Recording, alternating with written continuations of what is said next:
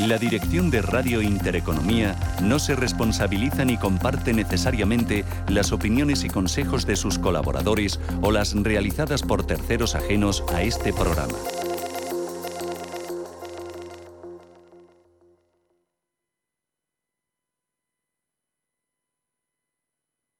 Radio Intereconomía es la mejor plataforma para dar a conocer, relanzar y poner voz a su empresa. Nuestro equipo comercial le asesora para conseguir sus objetivos. Contacte con nosotros en el 91 999 21 21 o escribiendo a comercial@intereconomía.com.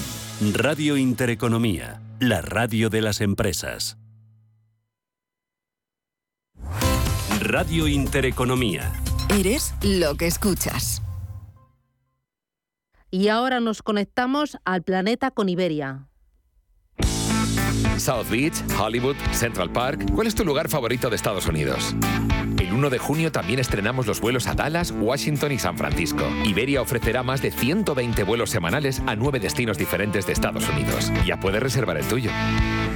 Iberia, cada día es el primer día. Hemos creado un lugar para ayudarte a crecer, donde cada pregunta tiene su respuesta, donde acompañamos a empresas y autónomos en su camino hacia la digitalización y sostenibilidad, donde estar al día de ayudas y subvenciones, y donde se impulsa la internacionalización de todos los negocios, con contenidos pensados para aprender, inspirar y crecer. Santander Impulsa Empresa, el lugar para avanzar. ¿Necesitas saber el valor de tu empresa? ¿Necesitas una valoración reconocida, solvente y de calidad para negociar con eficacia una compra o venta? ¿La necesitas para acreditar su valor ante terceros? ST Sociedad de Tasación, entidad homologada por el Banco de España, es tu mejor opción. Visítanos en stvaloratuempresa.es. ¿Quieres descubrir el futuro de la edificación? Te esperamos en Rebuild, la cita profesional para arquitectos, promotores y constructores que quieren impulsar sus proyectos a una nueva dimensión. Del 26 al 28 de abril en IFEMA, más de 350 marcas presentarán las últimas tendencias en construcción industrializada, tecnología y sostenibilidad, junto al Congreso Nacional de Arquitectura Avanzada y Construcción 4.0, con expertos de la talla de Ricardo Bofill, Zaha Hadid Architects, Bjark Ingels Group, Iñaki Ábalos, entre muchos otros. Consigue tu entrada en rebuildexpo.com y nos vemos en IFEMA del 26 al 28 de abril. Este año, por fin, 23 de abril, fiesta de Villalar. Disfruta del Día de Castilla y León con música y baile, circo, teatro, danzas tradicionales, títeres y juegos infantiles y mucho, mucho más. Artistas de toda la comunidad harán que vivas y disfrutes de nuestra diversidad. Más información en fundacioncastillaeleón.es. Un día único, no faltes.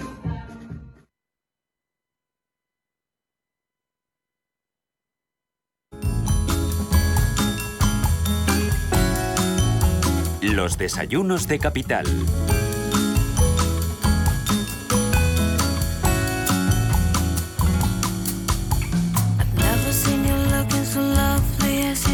Hoy vamos a tener consultorio fiscal, estamos en plena declaración de la renta. Eh, arrancará ese consultorio fiscal a partir de las 11 y 20 de la mañana. Nos va a acompañar Manuel Velázquez y va a estar aquí sentado con David Sambujanza.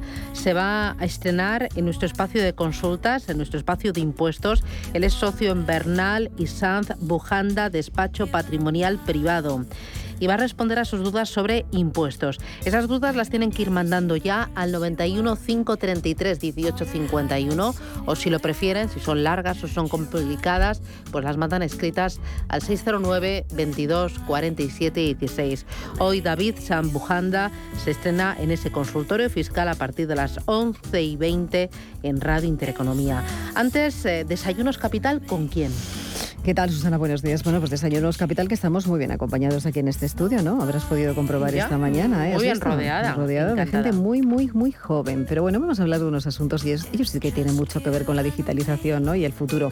Pero vamos a hablar en estos desayunos de cómo el 84% de las personas cree que las empresas avanzarían más hacia los objetivos sociales y también de sostenibilidad con la ayuda de la inteligencia artificial. Es una de las eh, conclusiones que recoge un estudio que acaba de publicar la compañía Oracle Oracle en su segunda edición del Bonnie Machine sobre tecnología y sostenibilidad. Recoge la opinión de más de 11.000 personas eh, en 15 mercados globales donde ellos tienen presencia y también da otras conclusiones. Se lo vamos a preguntar y lo analizamos ya con Antonio Busca, es director de negocio de RP de Oracle. Antonio, bienvenido, buenos días.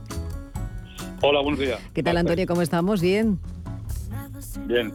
Hablamos, fíjate.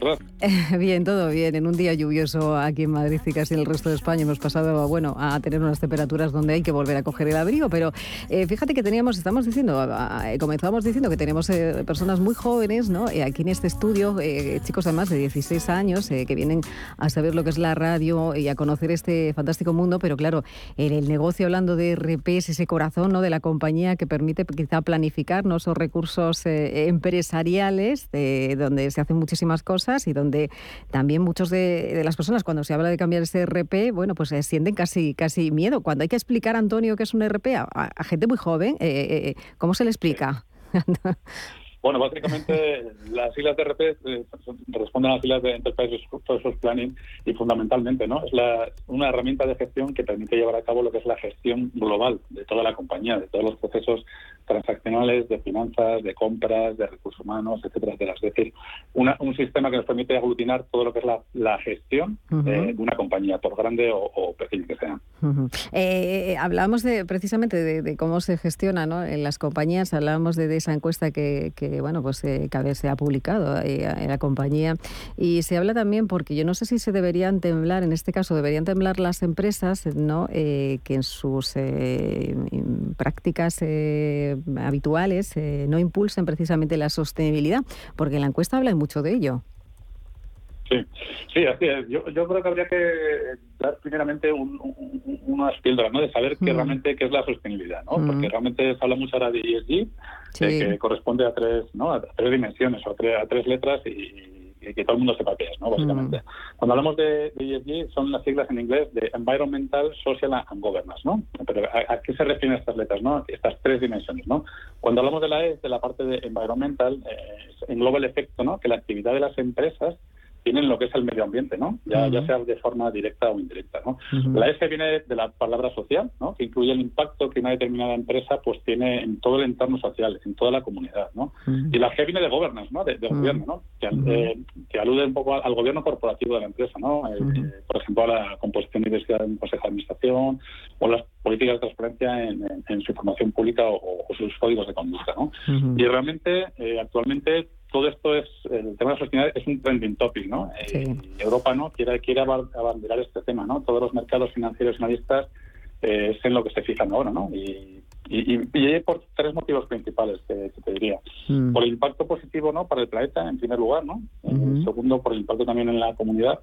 Pero también un tema que está moviendo mucho la aguja es el impacto en la rentabilidad, ¿no? Eh, para las empresas, ¿no? Es más fácil encontrar la línea de financiación verde y eso lo estamos viendo ahora recientemente en algunos ejemplos en, entidades bancarias. ¿no? Así sigue, ¿no? esa taxonomía, ¿no? esa eh, normativa también, e, esas reglas, pero aquí tiene mucho que decir, como bien decíamos, también la tecnología, ¿no? porque eh, en esta encuesta eh, recoge, decíamos, más de 11.000 personas en 15 mercados y es que hay un dato también tremendamente importante que se recoge y es que el 89% creen que las organizaciones que utilizan la inteligencia artificial para ayudar a impulsar las prácticas empresariales sostenibles serán las que tengan éxito a largo plazo. Eh, eh, quien no lo haga eh, se quedará por el camino. ¿Y, por qué no se hace? porque quizá falta invertir en esta tecnología, Antonio. Sí, no, totalmente, totalmente. Ahora estamos en un proceso de transformación digital de muchas compañías y lo hemos visto justamente durante la, durante la pandemia, ¿no? Entonces, eh, eh, las compañías tienen que tienen que invertir sí o sí en cuestiones de, de ESG, ¿no? Hay, hay, unos hay unos riesgos importantes, ¿no? Eh, mm. no hacerlo en, tecnologías emergentes, inteligencia artificial, machine learning, robotización, ¿no? Y estas estos riesgos potenciales pues incluyen desde pues altos costes de capital, ¿no? Mm. para que los informes y planificación deficientes pues pueden hacer que, que sea cada vez más costoso acceder a préstamos de dinero, como señalaba anteriormente un segundo lugar es muy importante la, pérdida de reputación de la compañía, ya que los resultados deficientes eh, de ESG pues se pueden percibir como una señal de, mala gestión, ¿no? Y esto es un tema pues, realmente fundamental, ¿no? Un tercer aspecto también es la pérdida de inversores, ¿no? ya que los fondos de inversión buscan cada vez más fondos alineados con los ESG y estrategias empresariales. Hoy veía, venía un artículo en El Mundo justamente hablando de esto, ¿no? de los de los fondos Next Generation y cómo, cómo van a ayudar a la, a la, a la sostenibilidad también para, para las pymes. ¿no? Un cuarto lugar también, un cuarto punto es la falta de confianza ¿no? del comprador, ¿no? especialmente entre los que son cada vez más influyentes ¿no? en el mercado de la gente más joven. Eh, ahora que comentabas que tenías mucha gente en el estudio, gente joven, pues, pues justamente... Tres personas, tres jóvenes jóvenes de 16 años, Antonio, tenemos aquí en el estudio ahora mismo. Pues mira, que están escuchando muy atentamente todas las explicaciones que estás dando. ¿eh? Estás haciendo, bueno, pues hemos hablado de los RP también, de, los SD, que están atendiendo además muy eh, con mucha atención. pues, pues, yo creo que por lo menos a mi generación, que soy de los, de los 70, pues yo creo que nos sacan, a mí me sacan ventaja, ¿no?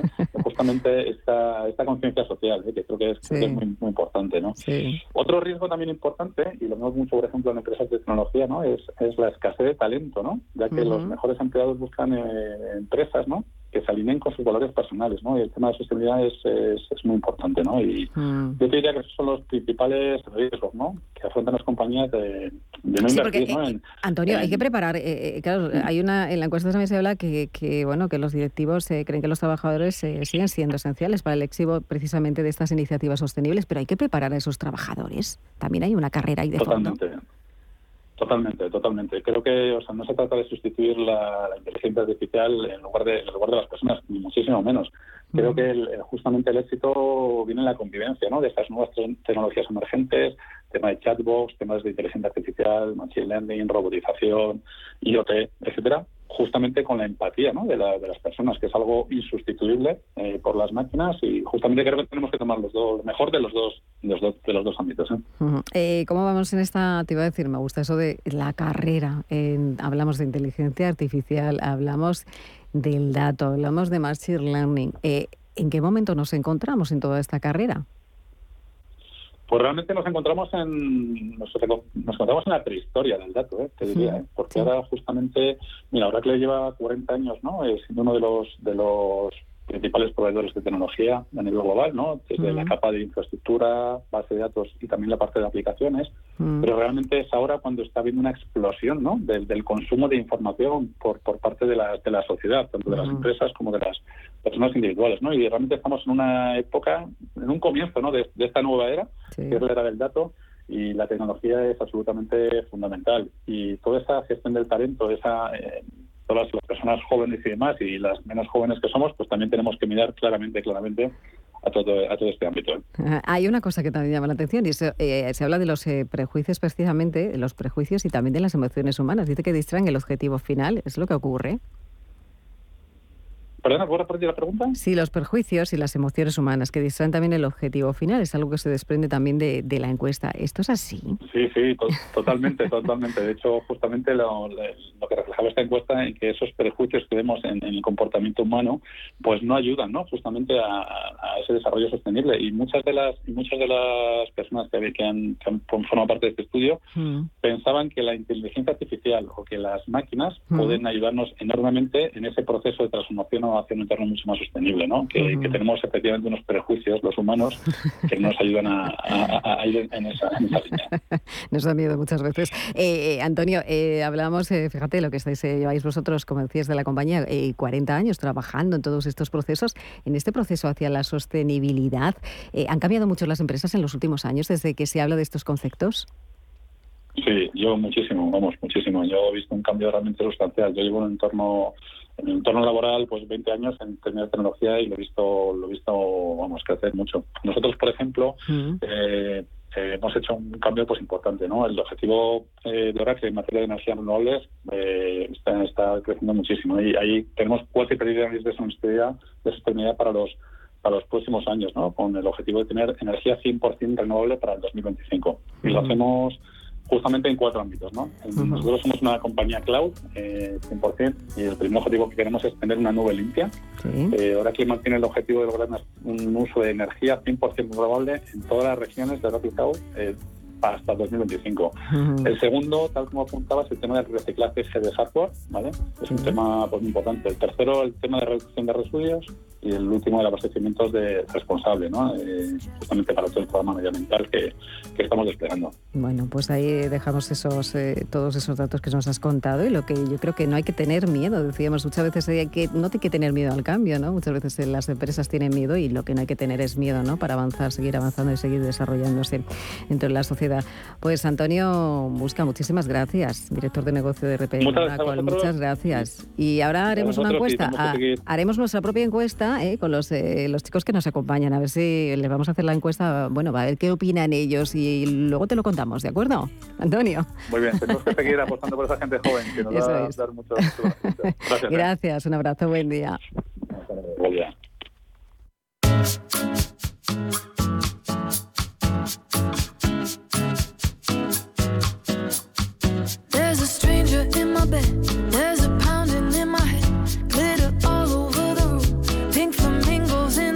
En Capital Intereconomía, información, opinión y análisis. Siempre rigor.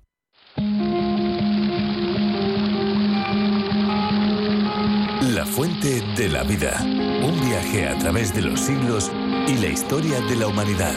La fuente de la vida. De lunes a viernes, de 12 a 12 y media de la noche, aquí, en Radio Intereconomía.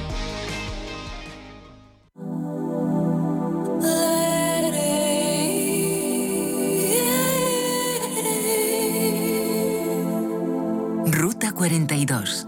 Los domingos a las 4 de la tarde en Radio Intereconomía. Un viaje infinito por las grandes músicas. Ruta 42. Un programa de Joaquín Martín.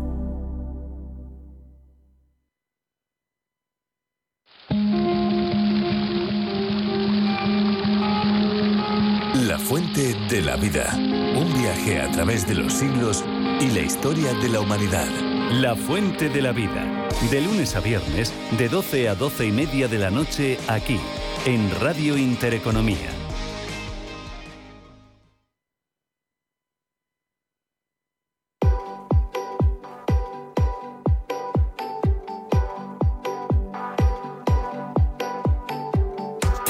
El Foro Fiscal.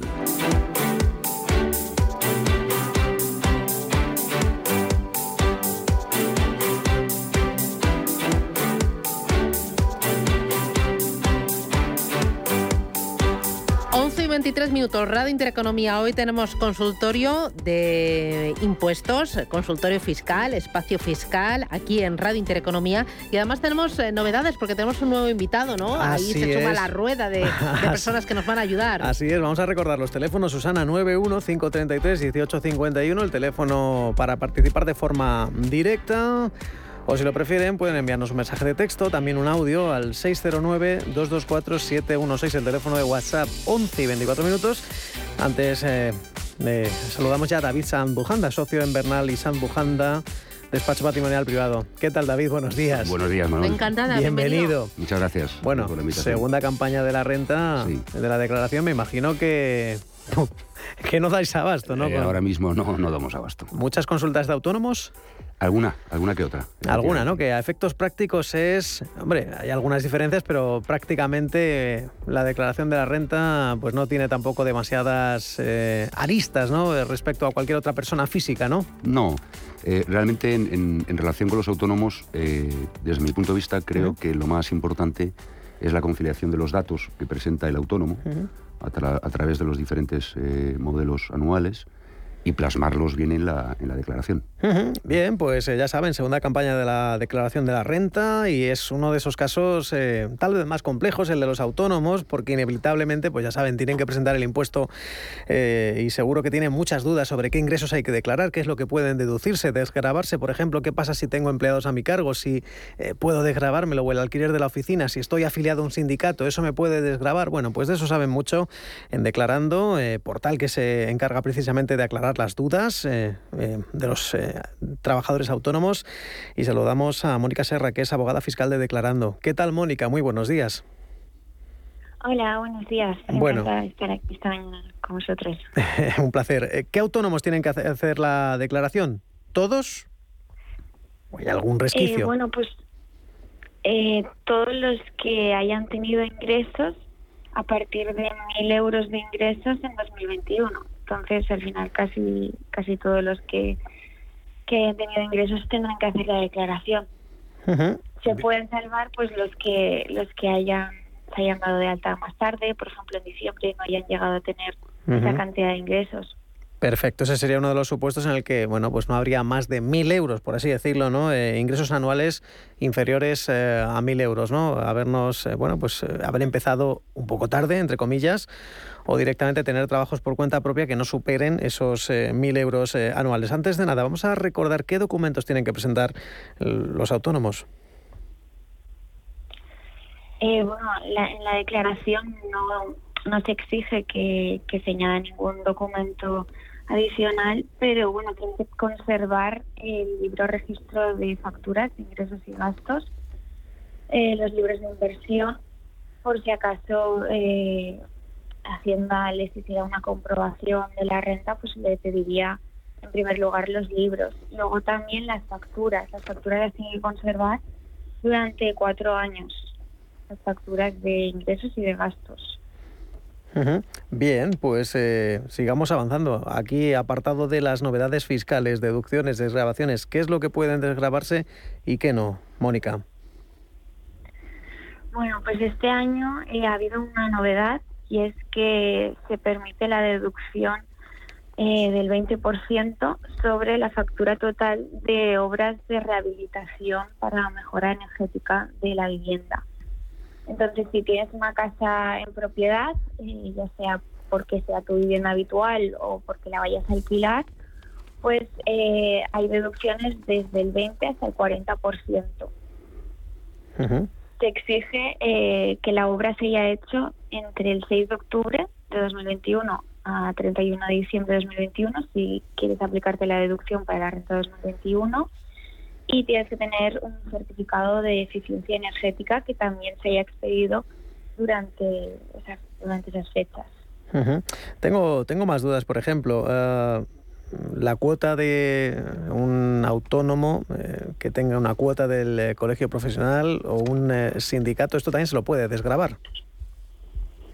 Sí, claro, la, tanto la seguridad social como las cuotas de colegio de abogados o de mutua, etcétera, son totalmente deducibles.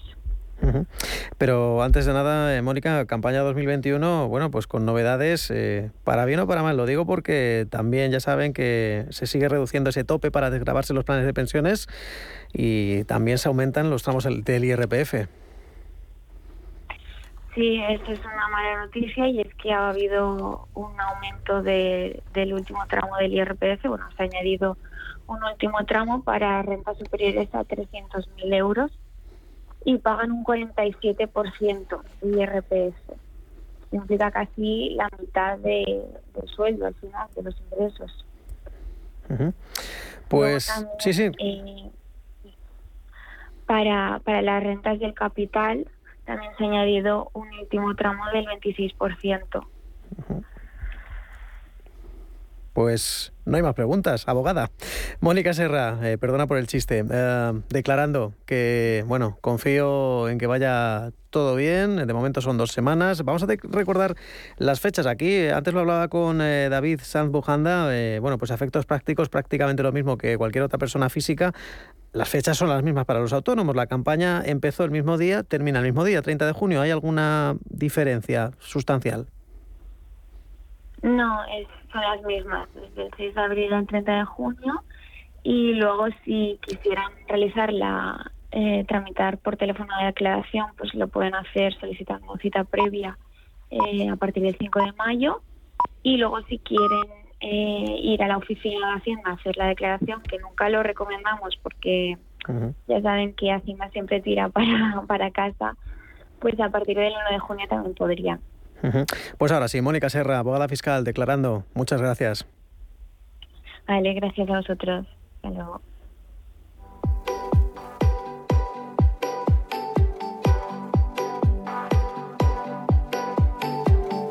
Pues acaban de dar las once y media, 915331851. 609-224-716. Las dos vías de participación, los dos teléfonos a los que pueden eh, ponerse en contacto con nosotros. Capital Intereconomía.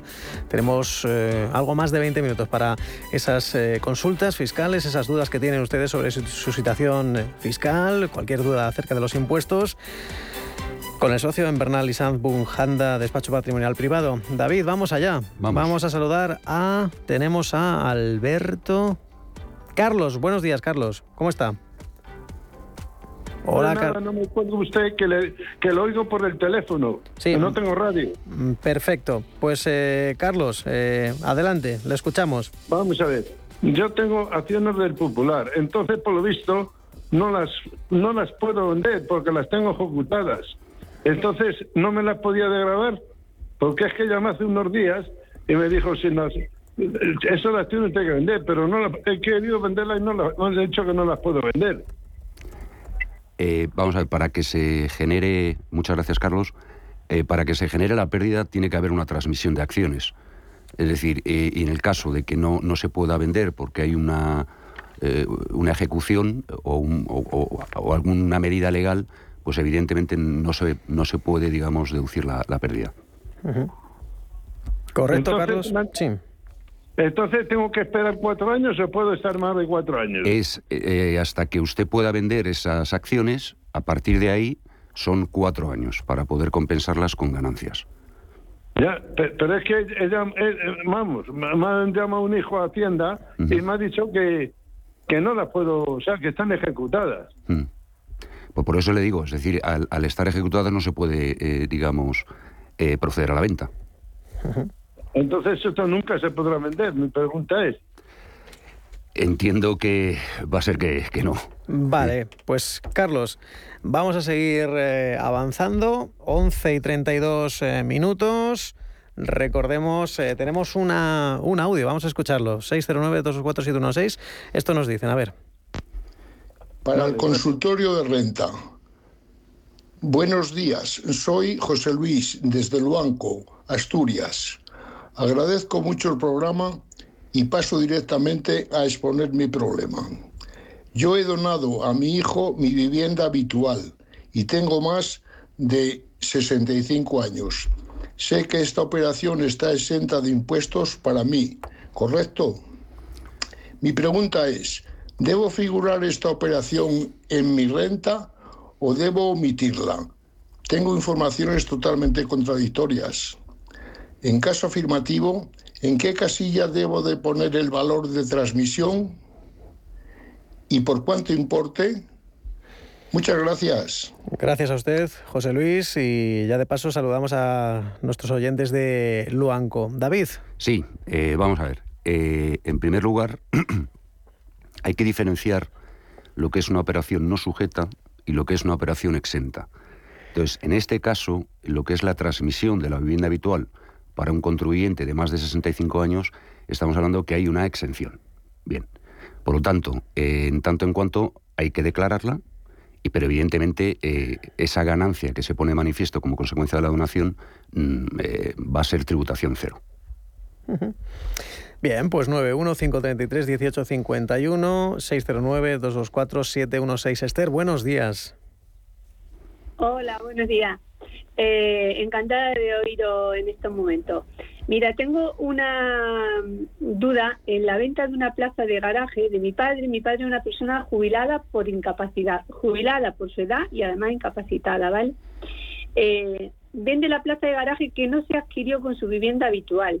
Él tiene, evidentemente, más de 65 años. ¿Cómo tributa la venta de esta plaza? Eh, ¿La diferencia de valor de adquisición y valor de transmisión en IRPF o tiene que ir también, sea líquida pluralidad municipal? Entonces, ¿me podéis aclarar esto? Bien, pues eh, vamos a ello eh, con el experto Esther. vamos a ver, como la vivienda, o sea, como la plaza de garaje no está adherida, como bien dice usted, a la vivienda habitual, eh, si, hubiera estado adherida, eh, eh, es el caso de la, de la, pregunta anterior, es decir, no se produciría tributación. Pero en este caso, al, no formar parte del, concepto de vivienda habitual, pues evidentemente se genera una ganancia, una pérdida por la diferencia entre el valor de compra y el valor de venta. eh, la ganancia o, pérdida que se ponga de, manifiesto va a tributar en la, en la base imponible del ahorro, ¿de acuerdo? A un tipo mínimo del 19% y máximo del 26%. Bien, pues eh, la consulta de, Esther también nos escribe otro oyente al... Eh, vale, tenemos por el teléfono, me dicen a, Diego. ¿Cómo está Diego? Buenos días. Hola, buenos días. Eh, muchas gracias por atenderme. A usted por su llamada. Mm, mire, quería hacer una consulta. Mi madre me ha, me ha dado en herencia su vivienda habitual, pero me, ella se ha quedado con el usufructo. Entonces veo en la declaración de la renta que esto se debe declarar, pero yo tengo que tener como ingresos cero, pero no veo manera porque no hay eh, viviendas recibidas con el usufructo eh, que ha quedado en, la persona que la tenía con anterioridad.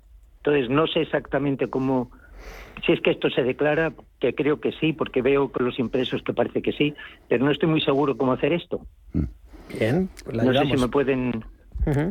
Eh, vamos a ver, en, relación, eh, entiendo que la pregunta es, usted es el nudo propietario sí. y, la, el, la usufructuaria es, su madre, entiendo. Eso es. Entonces, ¿qué es lo que sucede? Que en, que en el caso de un usufructo, eh, primero, al ser vivienda habitual, no genera, digamos, ninguna renta. Pero sí es verdad que, digamos, su madre tiene que consignar como vivienda habitual en concepto de usufructuaria, ¿de acuerdo? Y, y, usted, yo no sé si reside en esa vivienda. No. No, vale. Pues eh, entonces eh, no tiene por qué declararlo, porque la imputación inmobiliaria del 1,1%, usted no es el pleno propietario ni el usufructuario, sino el nudo propietario. ¿De acuerdo? Entonces, ni declararlo, porque da la sensación por el impreso, vamos, no existe un concepto porque dice... Hay, vivienda... A ver, eh, la tributación va a ser cero. Lo que pasa es que dentro de, la valoración de inmuebles, eh, en, primero se señala el porcentaje y se señala si es pleno dominio, usufructo o nudo propietario. ¿De acuerdo? Pincha nudo propietario y, va, a haber, tributación cero. ¿Mm? Bueno, yo es que no he visto pinchar en ningún sitio que pudiera poner nudo propietario. Ese, ha sido mi problema, que he tratado de declararme como nudo propietario y, no, y no me, en la declaración de la renta no veo esa opción. Vale. Pero si usted me dice que existe, lo buscaré. Sí, búsquelo, por favor. De acuerdo, pues Diego. muchas gracias. Muchas gracias. Pues, buen día. Seguimos avanzando. El 609-224-716, ese es el teléfono en el que pueden enviarnos mensajes de texto o si no, pues hacer eh, la llamada a este 91-533-1851, que es lo que acaba de hacer eh, Ana. ¿Cómo está, Ana? Buenos días. Buenos días.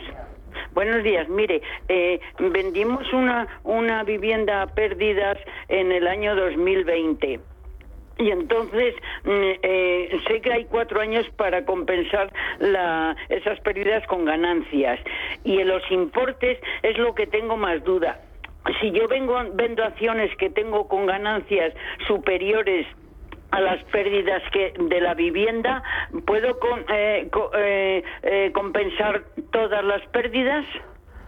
Bien, pues Ana, ¿qué hacemos aquí, David? ¿Se puede compensar acciones con vivienda? Totalmente sí. Es decir, usted va a poder compensar la pérdida del 2020, que la ha declarado en el 21, y, si en el 21 ha tenido ganancias procedentes de acciones, se puede compensar esa ganancia procedente de acciones con la pérdida de un inmueble.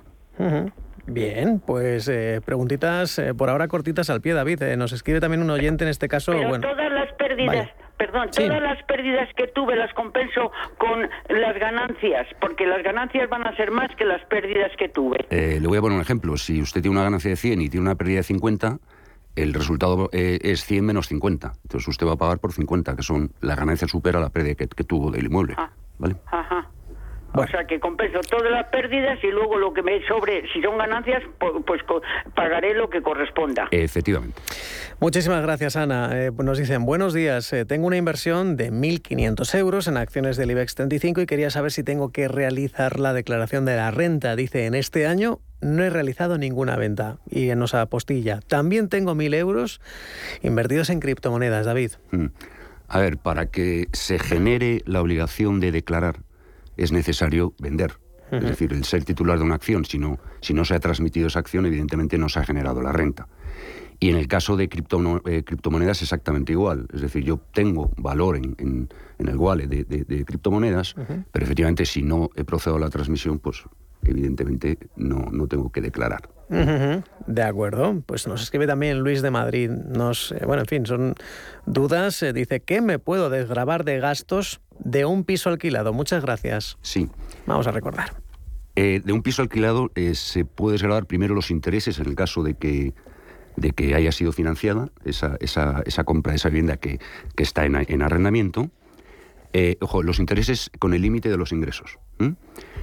nos podemos deducir el seguro hogar, el impuesto sobre bienes inmuebles, eh, comunidad de propietarios, gastos de conservación, ¿de acuerdo? Como un pintado, revoco, pero no sustitución de elementos. eso, eso es una mejora y eso incrementa el precio de, compra.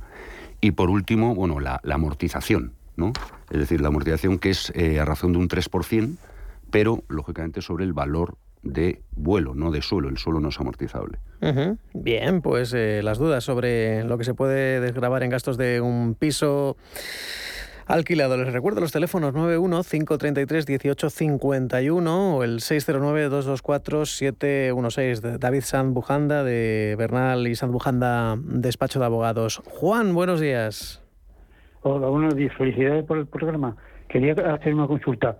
Eh, Mm, si hay un segundo pagador y, por ejemplo, eh, el, primer pagador son 12.000 euros y el segundo eh, hasta 1.400, no es necesario hacer la declaración, ¿no? Pero si, si el primer pagador son 16.000 euros, por ejemplo, y el segundo pagador son 1.500 euros año, ¿hay, ¿hay que hacerla o no habría que hacerla la declaración? La duda de Juan David. Bien, en el primer caso, es decir, eh, eh, cuando estamos hablando de rentas del trabajo, eh, en primer lugar estamos hablando de menores de 22.000 no se, no se declaran y en el caso de que haya dos pagadores estamos hablando del importe de 14.000.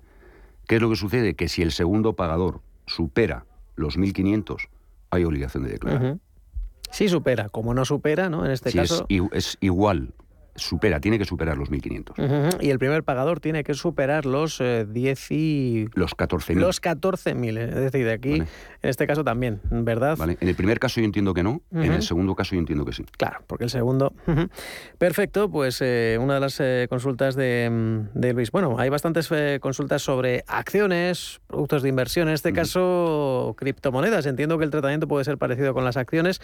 Nos dice Juanjo desde Almería. Buenas, tengo una cuenta en Binance ya saben, esta plataforma eh, para operar con criptomonedas, donde ingresé 500 euros y he hecho un poco de trading. Dice, estoy ahora con 420 y la pregunta es, ¿tengo que declararlo en la renta? Y si es así, ¿cómo? Gracias. Excelente programa y saludos. Bueno, pues saludamos a Juanjo y le respondemos. Eh, Juanjo, evidentemente hay que declararlo. ¿eh? Hay, hay, o sea, y la calificación fiscal de, la renta, ya sea positiva o negativa, derivada de las criptomonedas, eh, se califica como ganancia o pérdida de patrimonio. Y se integra en, lo que es la base imponible del ahorro, es decir, desde un tipo del 19% hasta un máximo del 26%. Por cierto, este año que hay incluso una casilla, ¿no? Eh, incluida para las eh, criptomonedas.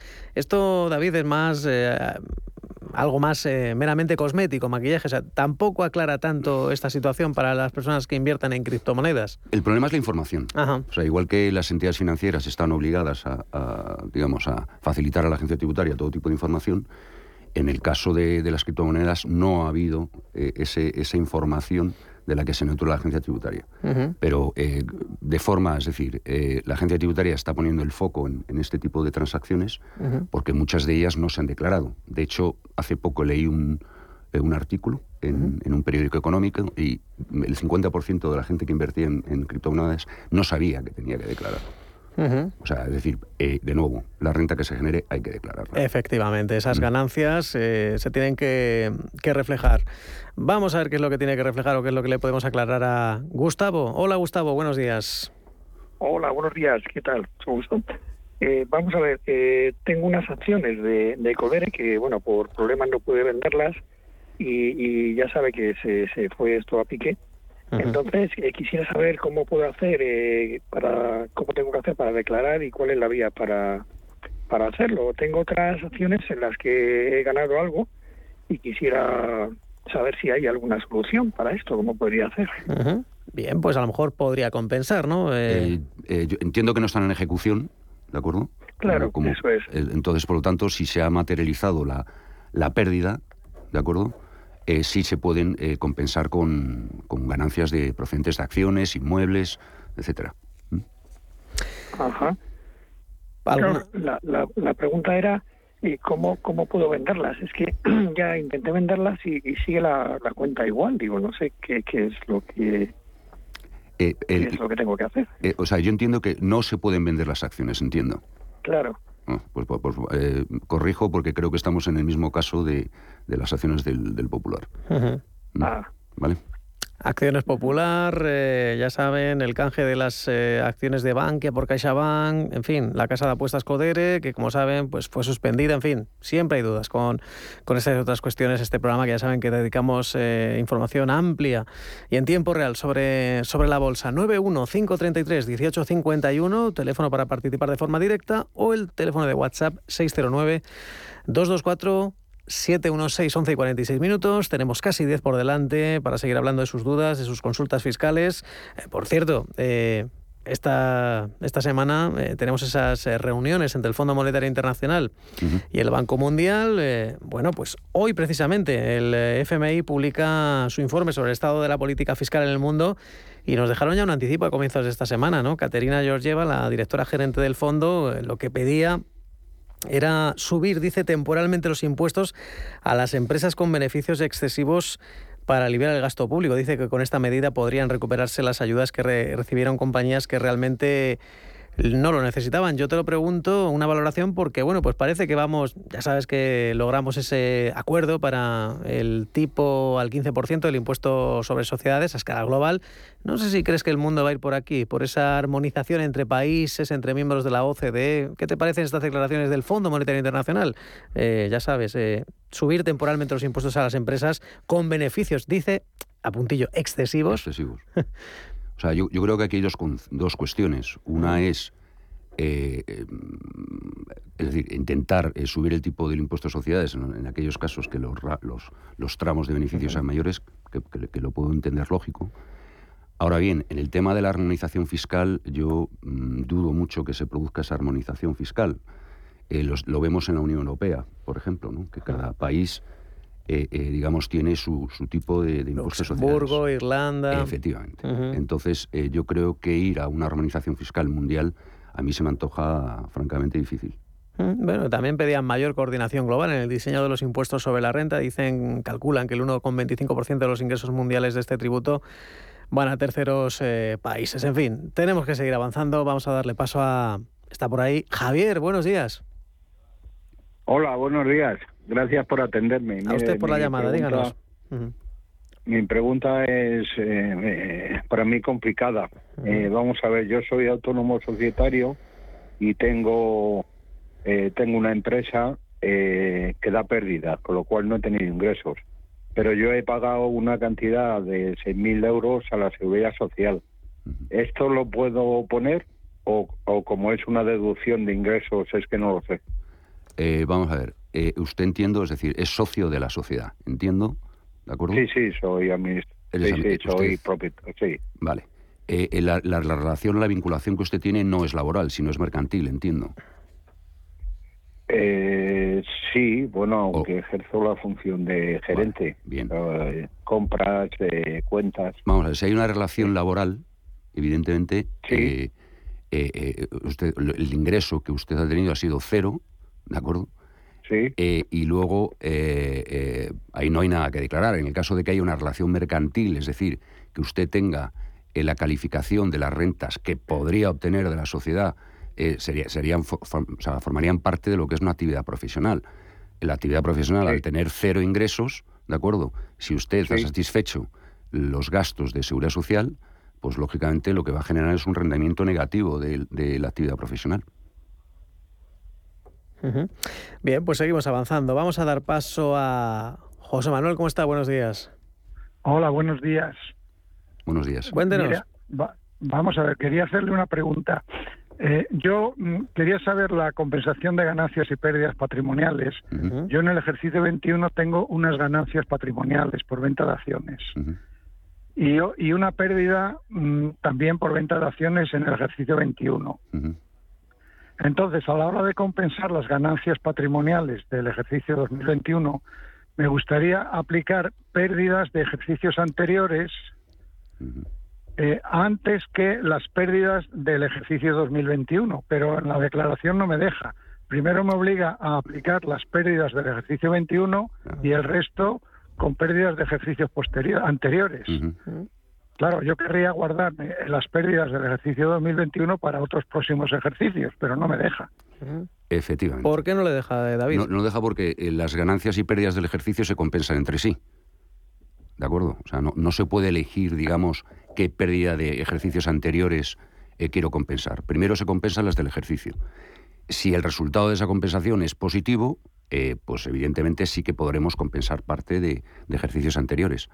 Pero de nuevo, primero ganancias y pérdidas del ejercicio. Bien, pues eh, que, quede, que quede bastante claro, José Manuel, y gracias por, por su llamada. Al 609... Buen día. 609-224-716. Nos ha escrito otro oyente desde Andalucía. Eh, quiere saber cómo debería hacer una donación de en torno a 9.000 euros, dice, de madre a un hijo mayor de edad. Nos aclara el dato Andalucía, que no sé yo si, si por comunidades autónomas hay alguna variación con este asunto de las donaciones. Lo, quieren, cambiar. Igual que en Madrid, efectivamente, hay, hay, ah, hay una bonificación del 99% de cuota ¿vale?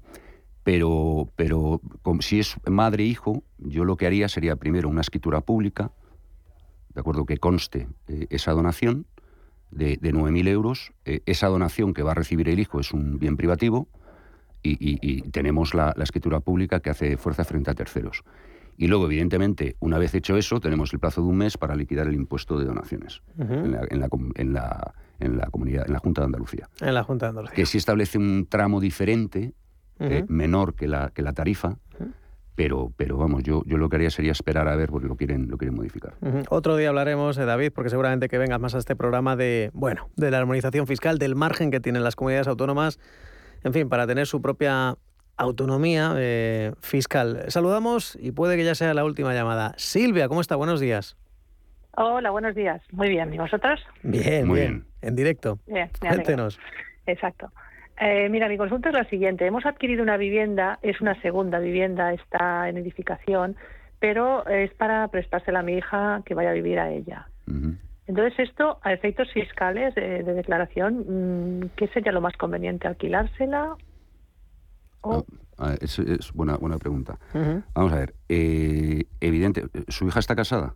Perdone que... Eh, no. No, vale. No, no, tranquilo. Vale, vale. No, eh, vamos a ver. Aquí hay dos opciones. Una es evidentemente formalizar un contrato de alquiler y, ese contrato de alquiler ustedes lo van a lo, van a computar como un ingreso, bien. Vale. Eh, aunque sea segunda residencia. ¿eh? Aunque sea, sí, aunque sea segunda residencia, si lo, si lo alquila a su hija, pues evidentemente para usted es, es un ingreso, ¿no? Para ustedes. Segundo, en el caso de que no medie un, un, contrato de alquiler, hay que tener en cuenta que los rendimientos del capital se entienden retribuidos. Entonces, por lo tanto, hay una valoración mínima ¿de acuerdo? Eh, eh, digamos, a efectos de, eh, en caso, el caso suyo, es decir, que no medio no alquiler, pero la ley establece como un mínimo de ingresos que usted va a tener que, declarar, porque es, es familiar. Bien, pues... Silvia. Perdón. Sí, sí, sí, claro, claro. Añadida. vale, yo voy a pedir una media hipoteca y dentro de ella tendré el seguro de hogar, el IBI, la comunidad, todo esto, ¿será desgravable? Si está alquilado, sí. Siempre y cuando esté, esté alquilado, si no, no. Pues, vale, pues muy amable, muchas gracias. a usted. Pues a usted por su llamada, Silvia, y con ella ponemos el punto y final a este, a este espacio, a este foro fiscal eh, con David Sanz Bujanda, socio de Bernal y Sanz Bujanda, despacho patrimonial privado.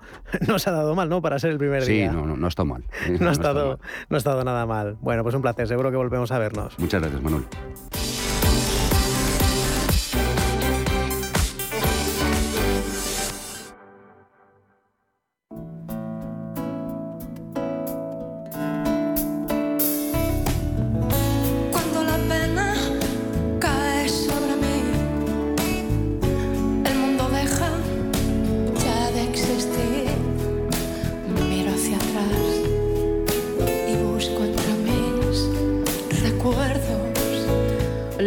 Publica el primer álbum en directo de su carrera, solo esta noche, grabado en la Plaza del Obradoiro de Santiago de Compostela. Hablamos de una trayectoria de 40 años, por lo que es un trabajo único que seguro que nadie se quiere perder. Con ella nos vamos. Gracias y hasta mañana a las 7.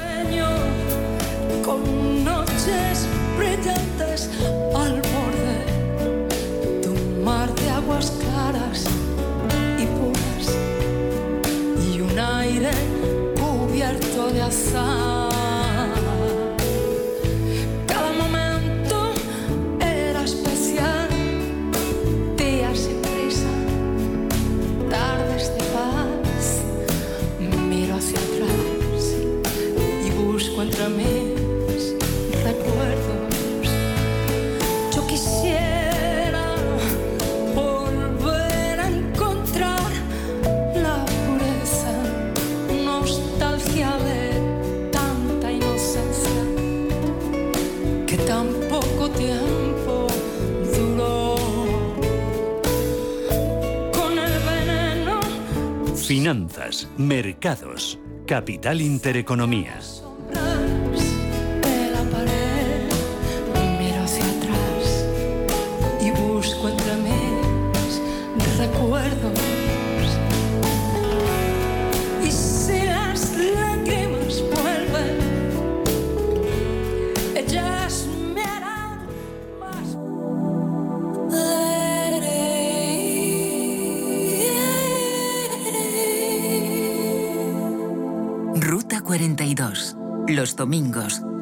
4 de la tarde en Radio Intereconomía. Un viaje infinito por las grandes músicas. Ruta 42. Un programa de Joaquín Martín.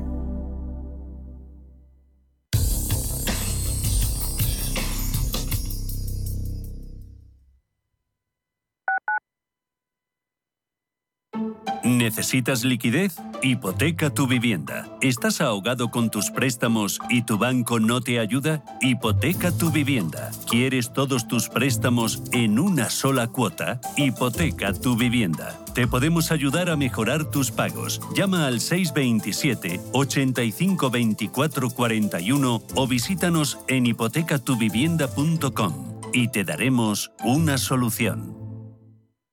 Mercado de divisas, la actualidad del euro, el dólar, la libra y todo el mercado forex. Un programa presentado por Raúl Castillo. Elige tu propio camino en el mundo de la inversión. Mercado de divisas, los miércoles de 2 a 3 de la tarde en Radio Intereconomía. Kuga híbrido enchufable.